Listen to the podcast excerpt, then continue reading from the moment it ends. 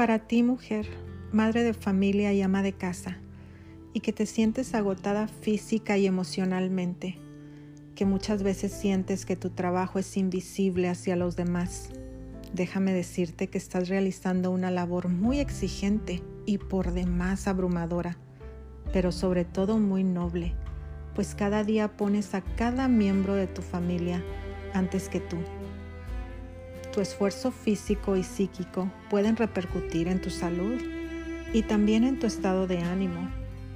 Y no es que yo quiera poner más peso sobre tus hombros, pero tu estado de ánimo afecta directamente el estado emocional de toda tu familia. Por eso te digo, mujer bonita, cuida de ti, quiérete, consiéntete, no te exijas tanto, pide ayuda y sobre todo déjate ayudar. Busca tiempo para ti y acepta lo que está ocurriendo. Créeme, reflexionar sobre lo que está pasando y aceptar la realidad es la mejor forma para buscar soluciones. Recuerda que tú, la madre, la esposa, la mujer, eres quien mantiene a la familia unida.